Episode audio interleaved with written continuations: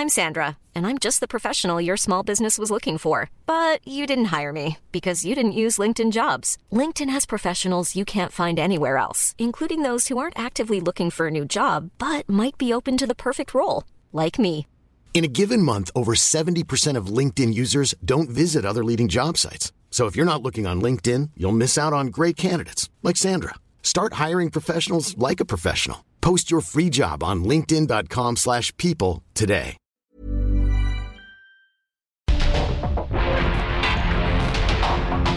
Porque el mundo actual no se entendería sin la economía, las finanzas y los negocios. Acompaña a Mario Maldonado, el columnista de negocios más joven y objetivo del periodismo financiero en su programa. Bitácora de negocios.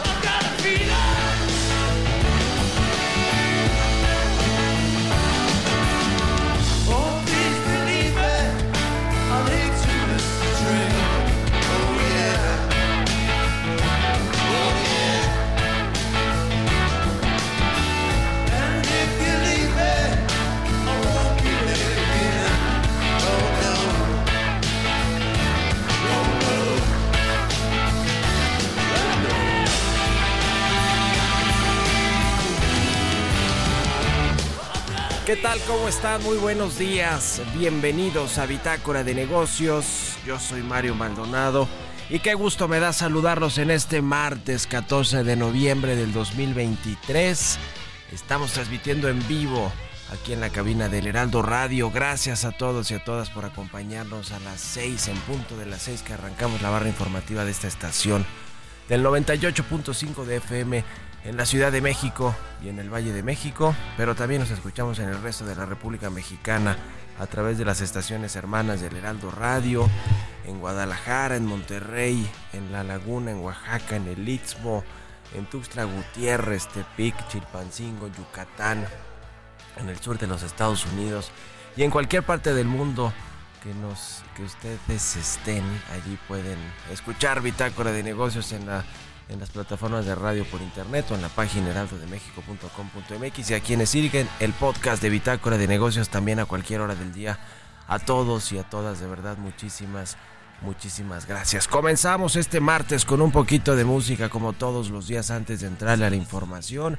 Estamos escuchando esta semana a Sir Paul McCartney a propósito de que hoy se va a presentar en el Foro Sol de la Ciudad de México este cantante inglés ex Beatle que pues está de gira todavía. ¿Cuántos años tiene Paul McCartney? A ver, Chucho, te pongo esa tarea de último momento. Esta canción que escuchamos de fondo se llama I've Got a Feeling, es de Paul McCartney con John Lennon.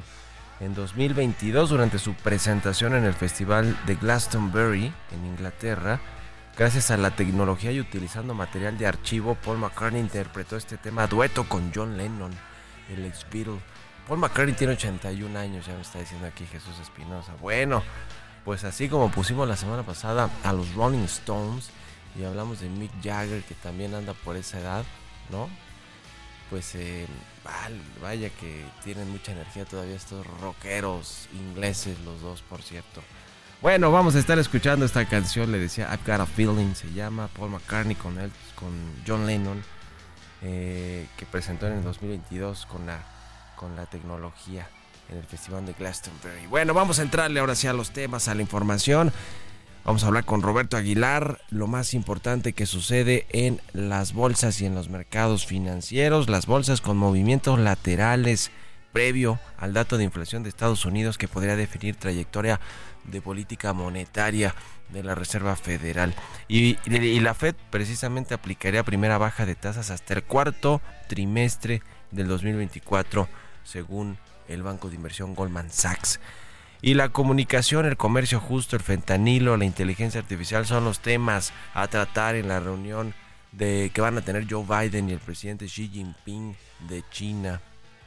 Van, va a ser una reunión sin duda alguna eh, pues muy relevante, trascendente para lo que refiere la relación entre las dos potencias económicas, que es el caso de Estados Unidos y de China, y sobre todo pues estos temas que ya mencionaba Roberto Aguilar y que vamos a hablar con él en un ratito. Vamos a hablar también con Ernesto Farrell sobre la deuda soberana sentenciada unánimemente por petróleos mexicanos, cómo está influyendo el tema de Pemex, de su pesadísima deuda, del hecho de que no tenga grado de inversión, de lo que pues eh, le transfiere también a las finanzas públicas, o más bien el gobierno a Pemex y eso le hace eh, pues un, hoyo también a las finanzas públicas. Este barril sin fondo que es Petróleos Mexicanos, bueno, cómo contagia ese ánimo de Pemex y de los bonos que coloca para refinanciar su deuda y que le cuesta mucho más caro que al gobierno, porque el gobierno sí tiene grado de inversión. Bueno, vamos a hablar de eso, de cómo la deuda soberana pues va sentenciando, eh, va, a estar, va a estar siendo sentenciada poco a poco por petróleos mexicanos. Y vamos a hablar con José Medina Mora, presidente de la Coparmex, sobre el tema del salario mínimo, que va a seguir aumentando, va a aumentar casi 13% este año. Y vamos a hablar también de la reforma laboral que está en el Congreso. Vamos a hablar del presupuesto 2024 y de algunos otros temas con Pepe Medina Mora de la Coparmex y con Víctor Ceja, economista en jefe de Valmex. Vamos a hablar precisamente de las tasas de interés del Banco de México, que se ve como eh, uno de los bancos centrales de América Latina que va a tardar más tiempo en recortar la tasa. Ya hablábamos de la Fed, que lo va a hacer probablemente hasta el tercer trimestre o cuarto trimestre del 2024. Vamos a ver cuánto se tarda el Banco Central aquí en México. De estos y otros temas le vamos a platicar hoy aquí en Bitácora de Negocios, así que quédense con nosotros de aquí hasta las 7 de la mañana y vámonos al resumen de las noticias más importantes para comenzar este día con Jesús Espinosa.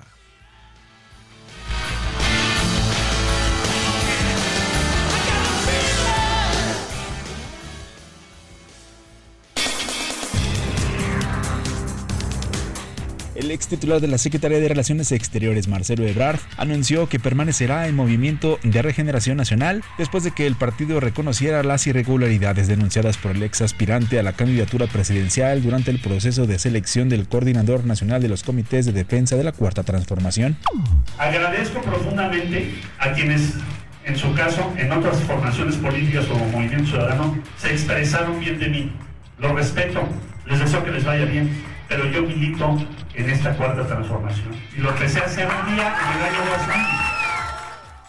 El presidente Andrés Manuel López Obrador celebró la decisión del ex canciller Marcelo Ebrard de continuar en las filas de Morena. Ah, muy bien, lo felicito, le mando un abrazo. Es mucha madurez y pensar que lo más importante es que continúe la transformación. Lo más importante es ayudar, trabajar para el pueblo y defender a la nación. La extinción y transferencia de fondos de los fideicomisos del Poder Judicial para atender los daños provocados por el huracán Otis en Guerrero, el único cambio aceptado en el presupuesto de egresos de 2024 para este fin, estará en pausa hasta que se resuelvan los litigios alrededor de los recursos. El monto de los daños en Acapulco por el paso del huracán Otis, que se estima en alrededor de 270 mil millones de pesos, es tres veces mayor al que causaron los desastres naturales en el 2010, el año con más pérdidas por este motivo de los últimos cuatro sexenios. La reconstrucción de Acapulco, según diversas instituciones y organismos empresariales, costará entre 13 y 16 mil millones de dólares. El Aeropuerto Internacional de Acapulco reanudó sus operaciones comerciales y de aviación en general este lunes 13 de noviembre, después de interrumpir su actividad en días previos tras el paso del huracán Otis el 25 de octubre.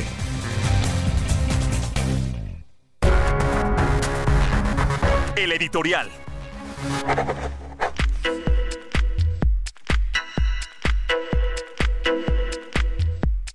Bueno, pues Marcelo Ebrard finalmente anunció que va a hacer su futuro político en el corto plazo por lo menos.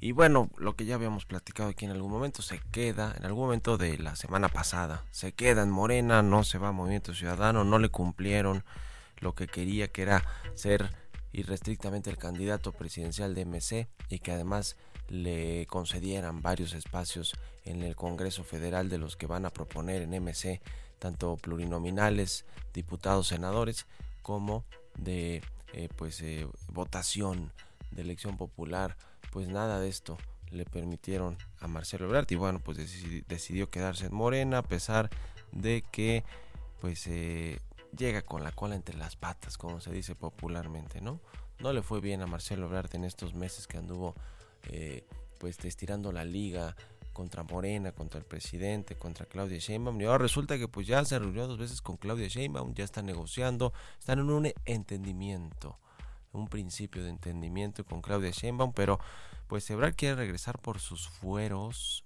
al movimiento y a la 4T, al partido, quiere eh, ser la segunda fuerza y que se le trate como tal.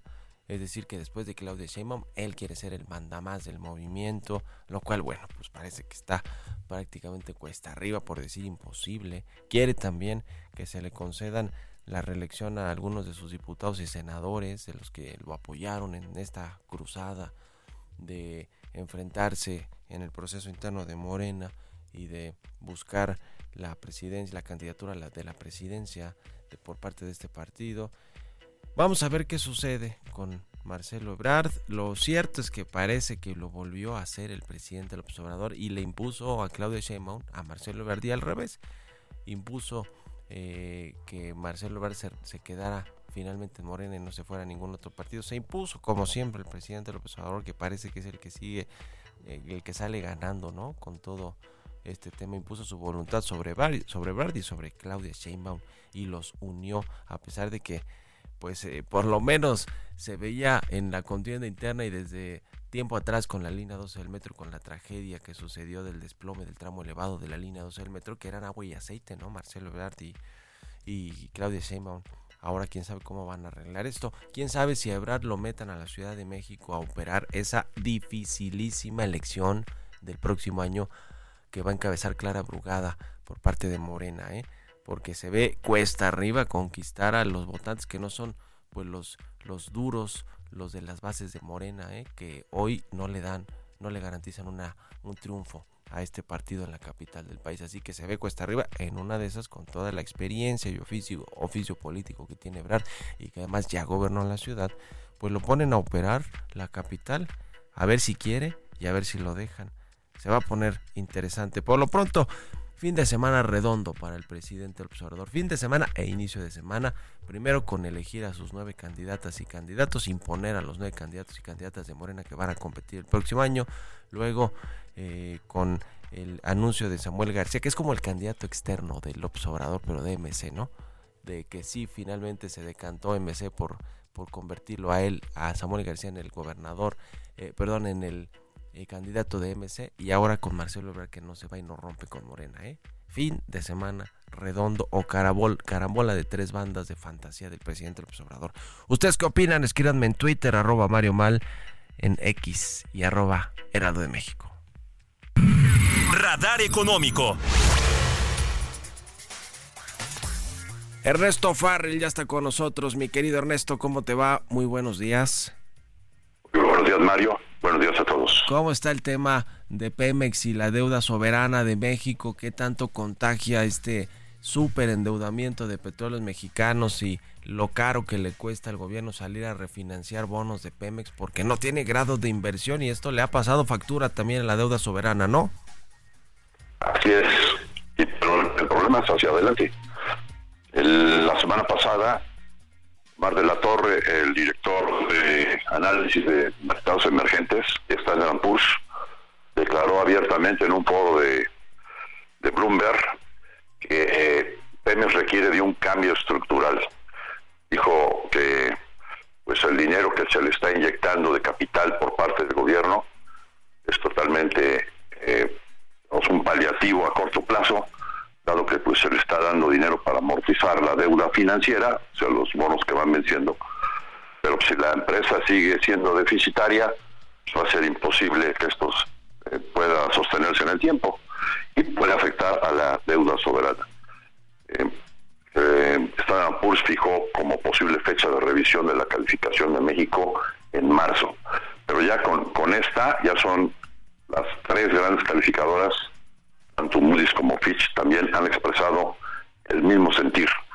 No se puede seguir subsidiando y, financiando la ineficiencia de Pemex eternamente porque se corre el riesgo de perder el grado de inversión en la deuda soberana, lo cual sería realmente catastrófico para el país. Por darnos una idea, Pemex se puede financiar hoy en los mercados internacionales a una tasa de alrededor del 5%, 4% por tener grado de inversión.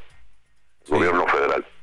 Pero Pemex, la última vez que salió, en febrero, con 1.500 millones de dólares, con unos bonos, tuvo que pagar el 11.37%, o sea, más del doble de costo financiero.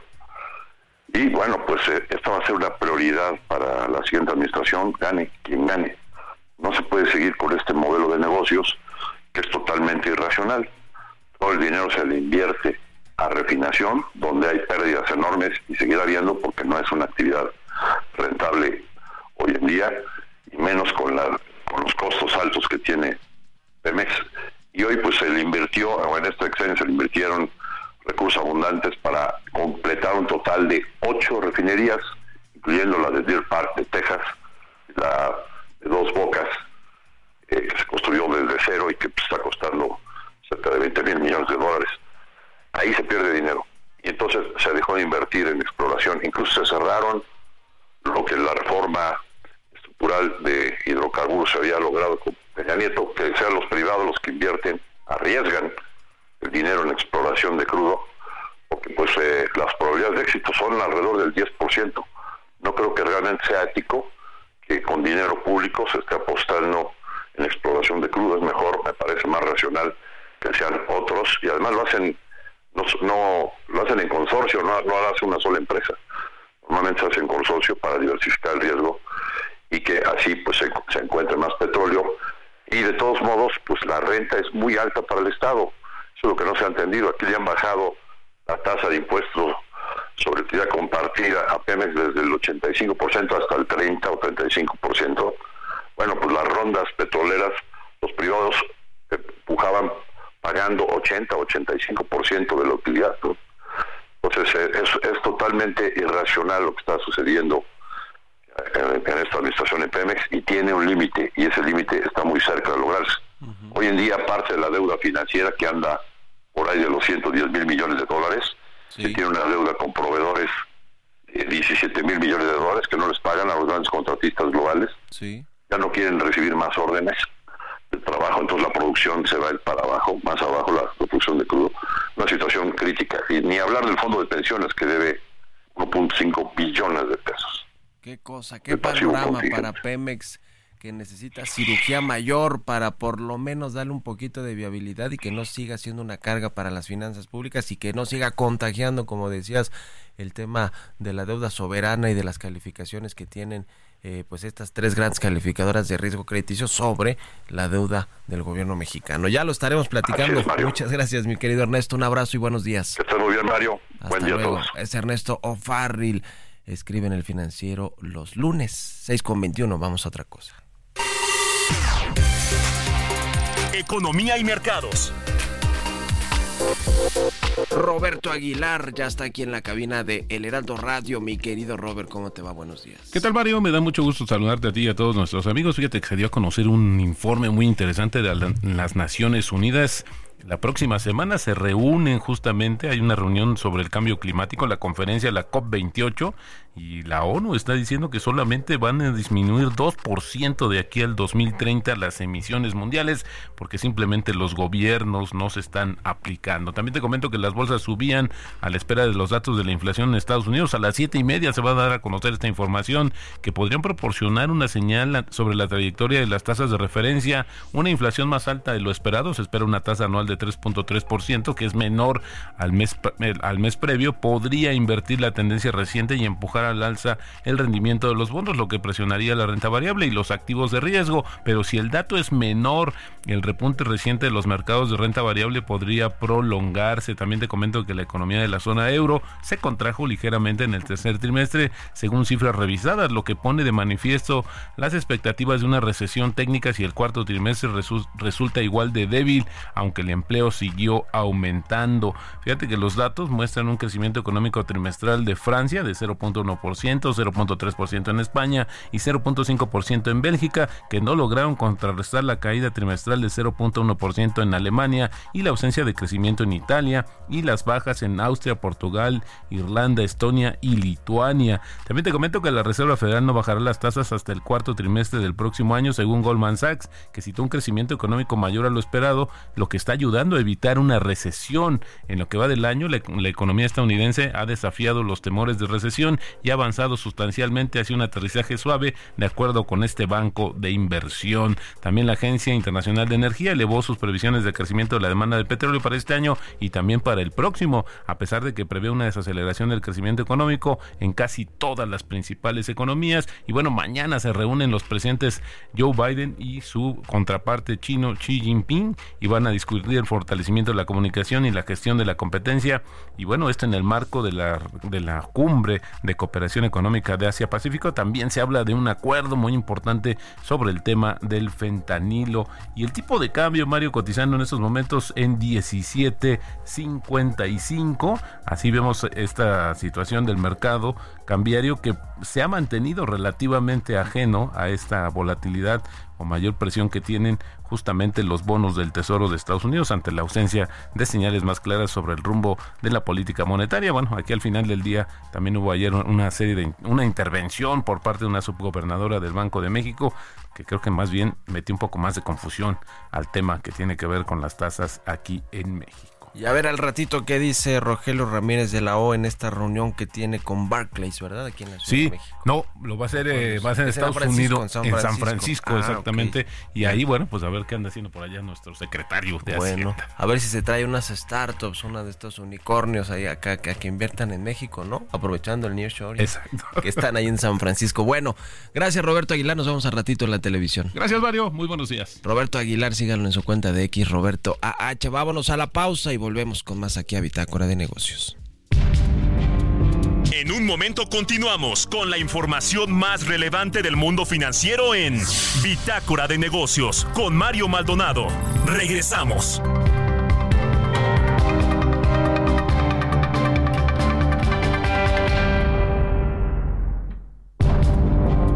Estamos de vuelta en Bitácora de Negocios con Mario Maldonado.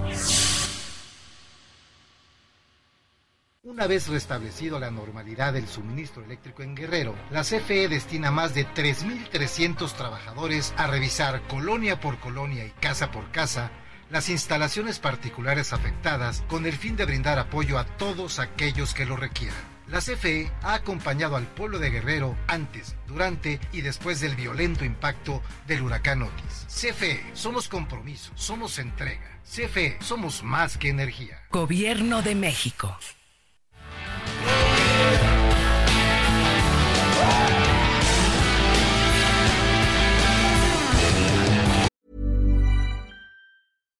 One size fits all seemed like a good idea for clothes. Nice dress. Uh, it's a it's a t-shirt. Until you tried it on. Same goes for your healthcare. That's why United Healthcare offers a variety of flexible, budget-friendly coverage for medical, vision, dental, and more. So whether you're between jobs, coming off a parent's plan, or even missed open enrollment, you can find the plan that fits you best. Find out more about United Healthcare coverage at uh1.com. That's uh1.com.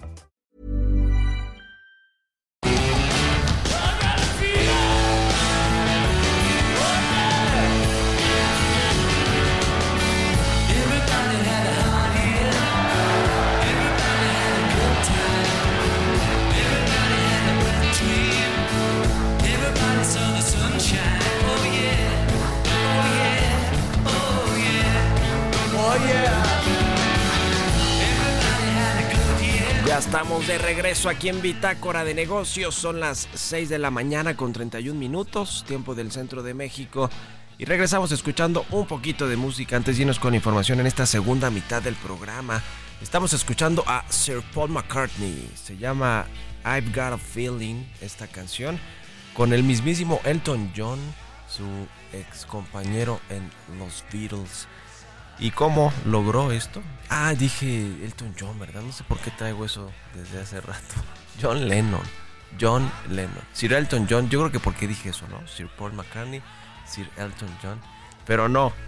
Eh, eh, es John Lennon y esta canción que escuchamos de fondo es una presentación que hizo Paul McCartney en el Festival Glastonbury del 2022 y gracias a la tecnología y utilizando material de archivo logró interpretar este tema a dueto con John Lennon, su ex compañero en los Beatles.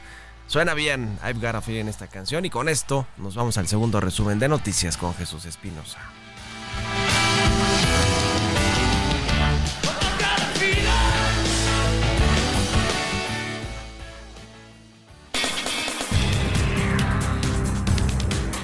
El presidente Andrés Manuel López Obrador informó que los servidores de la nación están por terminar el censo de damnificados en Acapulco con la visita de 250 mil hogares, por lo que la próxima semana se podría iniciar con la entrega de apoyos directos a las familias afectadas por el huracán Otis para la reconstrucción o construcción de sus viviendas. La titular de la Secretaría de Gobernación, Luisa María Alcalde, informó que el viernes pasado, durante una de las mesas de diálogo con Grupo México de Germán Larrea, se firmó un convenio para la entrega de las vías del tren del Istmo de Tehuantepec y subrayó que ahora las vías están bajo el control de la Secretaría de Marina. La Asociación Nacional de Tiendas de Autoservicios Departamentales desaceleró su ritmo de crecimiento y en octubre sus unidades afiliadas registraron un alza de 2.9% en ventas de tiendas. Esto representó el menor ritmo de crecimiento en comparación con 2022 en lo que va del año, solo detrás de mayo cuando fue de solo 1.3%. El gobierno de Estados Unidos enfrenta todavía el riesgo de un cierre a finales de esta semana, a pesar de un nuevo plan de compromiso del presidente de la Cámara de Representantes Mike Johnson, que deja de lado prioridades conservadoras de línea dura como recortar el gasto y restringir la migración. Un mes lleno de ofertas exclusivas y dinamismo con Ford Escape híbrida. Estrénala a 24 meses sin intereses más seguro promocional. Visita a tu distribuidor Ford más cercano. Consulta términos y condiciones en Ford.mx, vigencia del 1 al 30 de noviembre de 2023. Entrevista.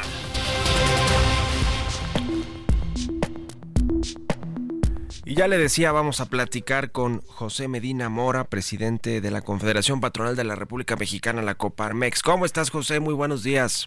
Muy buenos días, Mario. Qué gusto saludarte. Igualmente, pues muchos temas que platicar. Si quieres, empezamos por el tema del presupuesto 2024 que se aprobó sin eh, pues eh, partidas eh, específicas para Acapulco, pero sí con recortes a los organismos autónomos y y bueno, pues aumentos de presupuestos para la Secretaría de Energía, para la refinería de Dos Bocas, los programas sociales, todo lo que le interesa mucho al presidente López Obrador. ¿Cómo ven este asunto que ya se aprobó?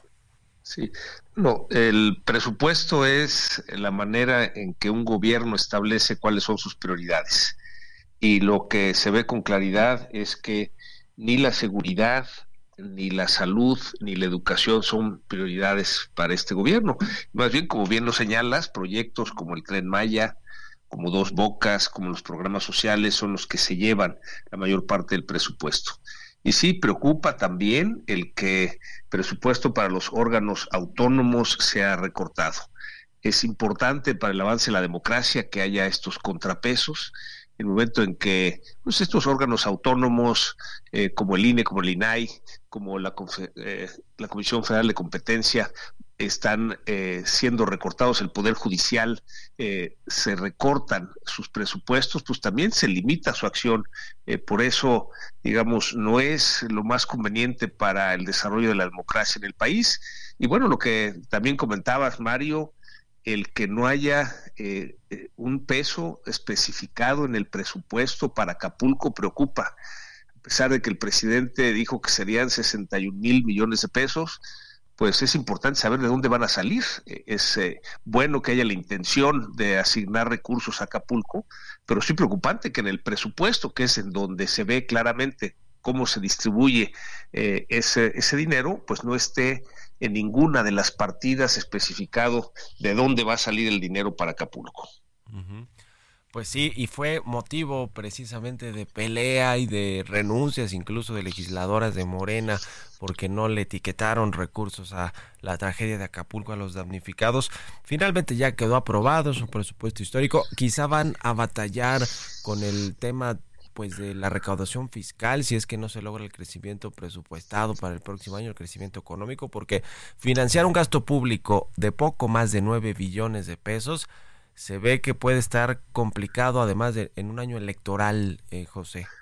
Sí, de alguna manera es optimista el crecimiento que se espera, la producción de barriles de Pemex que pues no, no ha logrado lo que eh, se especifica en ese presupuesto y también preocupante, Mario, que así como son esos nueve billones de egresos, pues los ingresos son 7.3, quiere decir que de entrada 1.7 es deuda y lo más preocupante es que no es nada más una deuda que vaya a ser un gasto de inversión, sino que parte es eh, un gasto corriente. Eh, esto es un déficit que no habíamos visto en los cinco años anteriores en los presupuestos. Eh, el gobierno, la Secretaría de Hacienda había sido muy responsable en manejar un déficit pequeño. En este caso, pues sí, deja un endeudamiento muy importante. Y si a esto le sumamos que los fondos de fideicomisos que existían, pues ya fueron utilizados para estas grandes obras del proyecto del eh, gobierno actual, pues la siguiente administración entra con el pie izquierdo, con un país endeudado, en donde ya no hay esos fondos adicionales, no hay fondos como el Fonden, por ejemplo, para los desastres naturales. Entonces, es ahora por eso la discusión de Acapulco, de dónde va a salir para apoyar a Acapulco. Eh, tampoco existen los fondos del Fortaseg y el Fortamun que ayudaban a fortalecer las policías municipales y estatales. Entonces, ¿cómo vamos a lograr que mejore la seguridad si no se asignan recursos precisamente para la seguridad en la parte básica que es ministerios públicos, que es policía eh, municipal y policía estatal. Otros temas que tienen que ver con el sector laboral en México, pues son dos los importantes. Uno, la negociación del aumento del salario mínimo para el próximo año. Ustedes proponen un 12.8%, eh, pero bueno, la negociación es tripartita, ya lo sabemos, con, con el gobierno y con los sindicatos y también está el tema todavía en el Congreso latente, no lo han llevado a las comisiones, bueno, al, al, intentado llevar al Pleno que se discuta, pero está este tema de reducir la jornada laboral de 48 a 40 horas y dos días obligatorios de descanso a la semana. ¿Cómo ven estos dos temas? ¿Qué es lo que va a suceder o qué crees que va a suceder? Con el tema del salario mínimo, bueno, pues es una negociación, pero con el tema también de, de esta iniciativa de reforma de ley, José. Sí, bueno, primero con respecto al salario mínimo, la propuesta que llevaremos a la Comisión Nacional de Salarios Mínimos es que en el caso de los eh, salarios mínimos en la zona de frontera norte, como ya se rebasó en la línea del bienestar familiar, el aumento sea entre inflación e inflación más dos puntos, es decir, entre 4.6, que es la expectativa de Banco de México, y 6.6. Eh, lo mismo para el caso de los salarios mínimos profesionales, eh, que el aumento sea inflación, entre inflación e inflación más dos puntos, es decir, entre 4.6 y 6.6, así como los salarios contractuales, ¿no? Esa es la expectativa, un ajuste por entre inflación e inflación más dos puntos, entre 4.6 y 6.6. Y solo en el caso del salario mínimo general, además de este ajuste de inflación más dos puntos, un monto independiente de recuperación, esta famosa MIR, para llegar al 12.8. Esto nos lleva, Mario, a que en este sexenio suba el salario mínimo un 100%. Eh, esto eh, quiere decir que todavía eh, para el año 25 y 26 haremos propuestas para que el salario mínimo llegue a la línea del bienestar familiar, que ese es el objetivo que tenemos en, Coparmex. Eh, y que además eh, hacemos la invitación a las empresas, aquellas que les sea posible, no esperen a que el salario mínimo suba a ese nivel, aquellas que puedan de una vez lo paguen. Eh, esperamos que haya diálogo en la Comisión Nacional de Salarios Mínimos, eh, de tal manera que pues se llegue a lo que eh, pues convenga más. Tenemos que cuidar dos variables en este aumento. Por un lado, el que el aumento del salario mínimo no genere inflación, que hasta ahorita, desde que se separó el salario mínimo de muchos de estos pagos de servicios y multas y créditos hipotecarios, cuando apareció la UMA, ya no ha producido inflación. Eh, lo cual no quiere decir que no la produzca, simplemente hay que vigilarlo. Pero otra variable más importante que tenemos que cuidar, Mario, es que el aumento del salario mínimo no nos genere más informalidad. Entonces, cuidando esas dos variables, lo que esperamos es que haya un diálogo abierto y un acuerdo eh, en lo que eh, resta de este mes de noviembre para llegar a final de noviembre con una decisión, una decisión entre las tres partes, los representantes de los trabajadores, los representantes de los gobiernos empresariales y los representantes del gobierno. Nada más para terminar este tema, eh, José, ¿cuánto ha aumentado el salario mínimo en este sexenio, eh? con, con este aumento que ustedes están proponiendo para el 2024, que es el último año del gobierno actual? Digamos que al, eh, con esta propuesta del 12.8 justo eh, se llegaría al 100% en todo este sexenio. Desde luego, el, aumento al salario mínimo desde el 2016 que se desindexó eh, de los otros otros tipos de, cobros de servicios y de, multas y de, créditos hipotecarios ha rebasado ya el 100%, pero eh, nos parece un, buen objetivo para este sexenio el que ese aumento sea el 100%. pues muy interesante, la verdad, este incremento al salario mínimo eh, que también, bueno, pues se ha enfrentado esta inflación altísima que, que se tuvo sobre todo a partir de, de la pandemia del COVID-19 que se comenzó a reabrir la economía. Y el asunto entonces de la iniciativa, ¿cómo está ese tema? No ha avanzado mucho, ¿verdad? O digo, de pronto se escucha que algunos legisladores quieren eh, retomar ese, ese diálogo de la reforma o iniciativa de reforma laboral para bajar de 48 a 40 horas eh, semanales de, de, trabajo. ¿Cómo está ese tema? ¿Qué, ¿Qué les han dicho a ustedes los legisladores o los han consultado para el asunto? Sí, digamos, el, el día de ayer fue la última sesión del Parlamento abierto sí. y, y, bueno, ahí eh, claramente ante la realidad de que hay vacantes abiertas que no se pueden cubrir, eh, pues mientras no resolvamos ese tema, en realidad, eh, pues los mismos trabajadores no podrían tomar esos dos días de descanso para que no se detuviera el proceso productivo. esto simplemente haría en estos momentos un aumento de costos. Nos parece que en su momento habrá que abordar el tema y que pues ahorita no es el, el momento adecuado dado los aumentos eh, de costos que ha habido este mismo año, eh, que hubo el aumento al salario mínimo, que hubo también el aumento de días de vacaciones y que hubo este aumento de las aportaciones de las empresas al fondo de pensiones de los trabajadores. Es un 8% de aumento, que es 1% por año durante ocho años. Esto con el objetivo, Mario, de que cuando se jubilen la pensión sea lo más cercano a su último salario y ahí es una propuesta desde el sector privado que fue aprobada eh, que subieran las aportaciones de las empresas. Quizá la reforma social más importante impulsada desde el sector empresarial en las últimas décadas. Ya. Bueno, pues qué complicado. Ya eh, por ahí veo que las declaraciones de el eh, presidente de la Comisión de Trabajo de la Cámara de Diputados, el diputado morenista Manuel Valdenebro, pues dice que es justa y necesaria esta implementación de la reforma, pero bueno, lo que hay que ver es cómo se implementa, cómo se avanza en este tema. Bueno, primero tienen que votarlo en el Pleno y que, y que esto sea un hecho, como tú dices, eh, pues quizá no es el momento adecuado para hacerlo. Vamos a ver, porque no queda mucho tiempo tampoco antes de que acabe esta legislatura y, veremos si, si lo proponen o no y estaremos platicándolo, mi querido eh, eh, José. Estamos en contacto y te agradezco estos minutos para el Heraldo Radio. Muchas gracias y buen día. Muchas gracias a ti, eh, Mario. Que tengas buen día y un saludo a toda tu audiencia. Igualmente, es José Medina Mora, el presidente nacional de la Coparmex. 6 con 46, vámonos con las historias empresariales.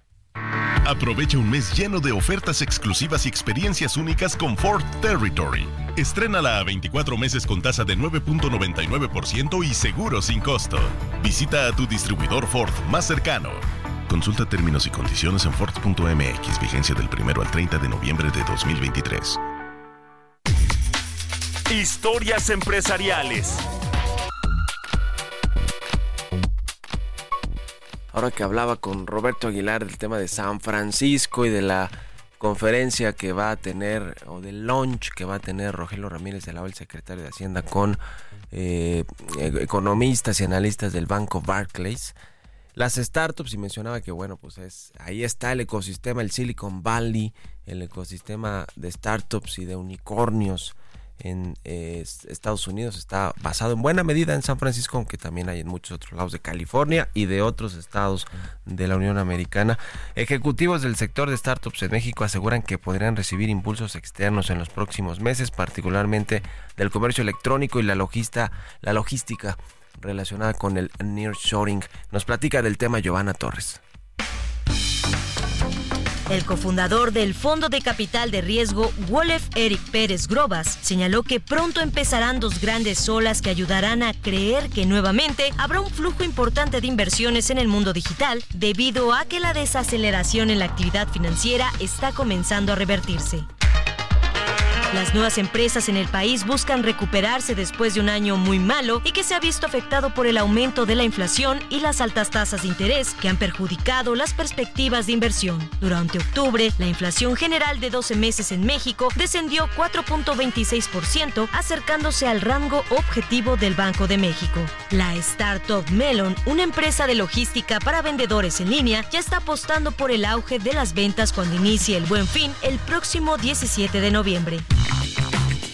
Las startups de negocio a negocios buscan capitalizar el nearshoring a medida que la cadena de producción manufacturera aterriza en México para aprovechar la cercanía con Estados Unidos, los bajos costos laborales y los pactos comerciales. Nexus, una startup de financiamiento de automóviles, consiguió una inversión de 20 millones de dólares el mes pasado, lo que se suma a los 53 millones que había recaudado previamente.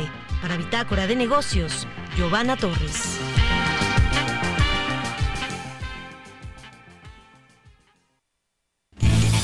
Bitácora de negocios con Mario Maldonado.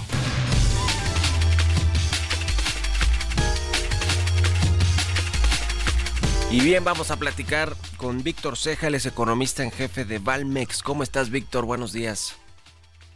Muy buenos días, Mario. Gusto saludarte y gracias por hablar aquí con nosotros sobre la economía, sobre las tasas de interés, la política monetaria. ¿Cómo viste la decisión reciente del Banco de México, de la Reserva Federal de Estados Unidos y la perspectiva de cuándo van a bajar las tasas de interés, sobre todo en nuestro país?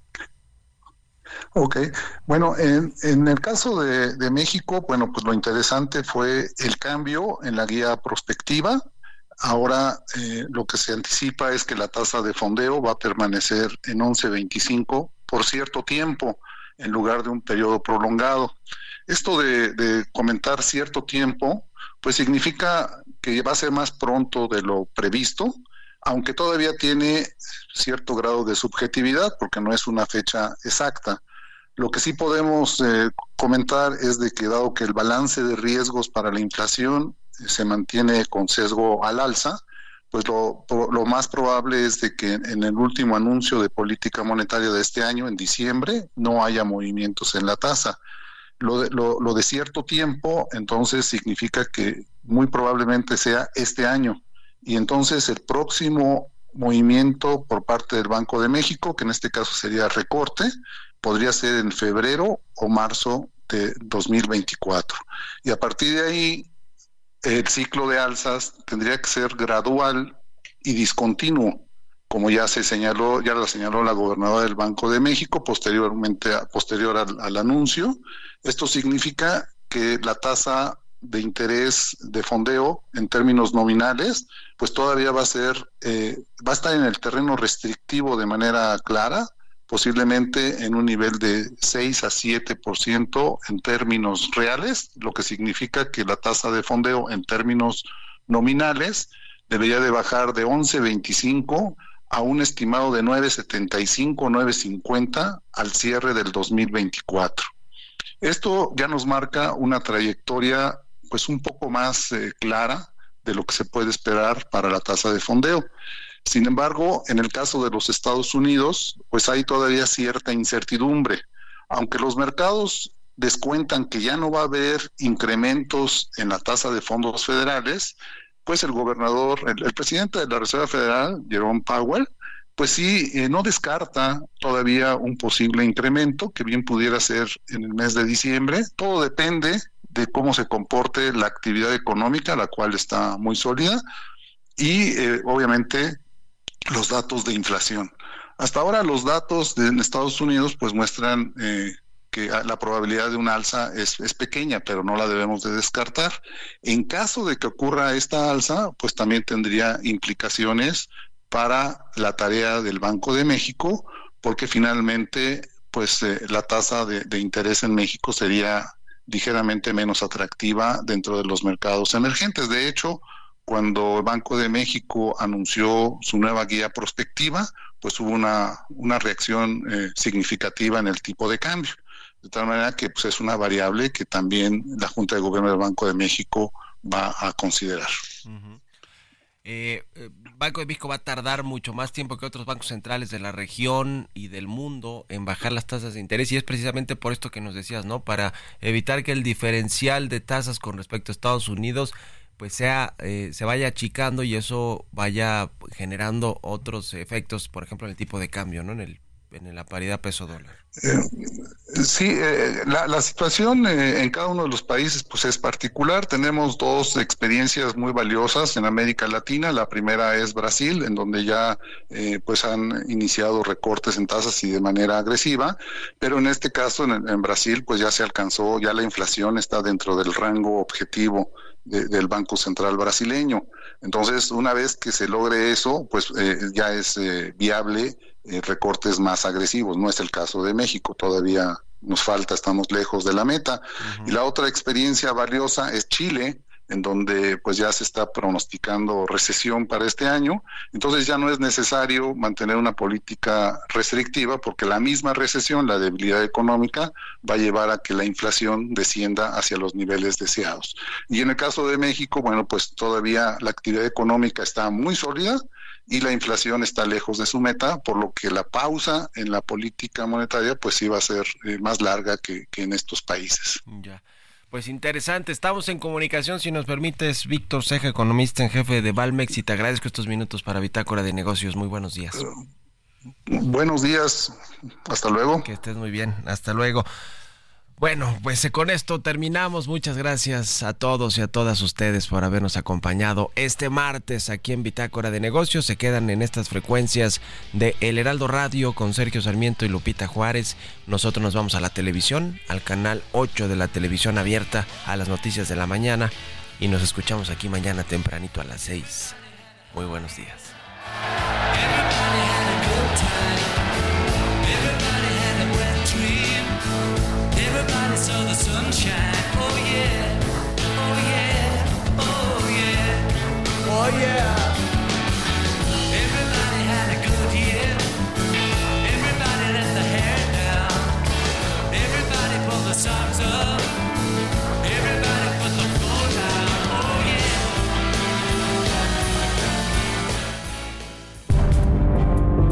Esto fue Bitácora de Negocios con Mario Maldonado.